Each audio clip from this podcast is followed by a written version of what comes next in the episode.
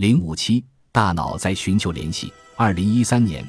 美国的脑神经学者马修·利伯曼与直美·艾森伯格一起在《社交天性：人类社交的三大驱动力》一书中共同发表了人的大脑具有寻求社会性联系的特征这一研究成果。在研究中，他们要求实验对象挑战赛博球这个电脑游戏。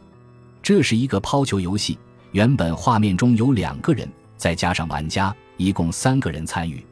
但事实上，前两个并非真人操作，只是实验对象不知道这一点。最开始是三个人相互抛球，从某一时间点开始，电脑操作的角色不再将球抛给实验对象，换言之，就是他被排除在外了。在这一过程中，实验对象大脑中的一部分变得十分活跃，前扣带皮质的侧面，也就是能感受到身体痛苦、疼痛的区域。通过这个实验，我们可以看出，大脑感受到的社会痛苦其实和身体的痛苦非常接近。利伯曼基于该结果提出一个假说，认为社会痛苦或许等同于真实的身体疼痛。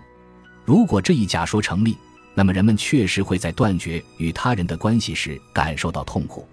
而和身体痛苦相类似，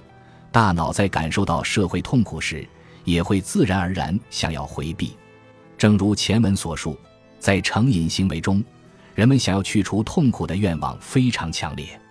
这是因为和得不到快感相比，规避痛苦才能保障一系列生命活动的正常运作。在 SNS 社交游戏中，人们除了能获得他人的赞扬与认可，也可能遭到他人的冷落与排挤。因社会犒赏而兴奋的大脑会感受到社会痛苦。一个人为了保证在社会中生存下去，所以才难以从社交网络中抽身。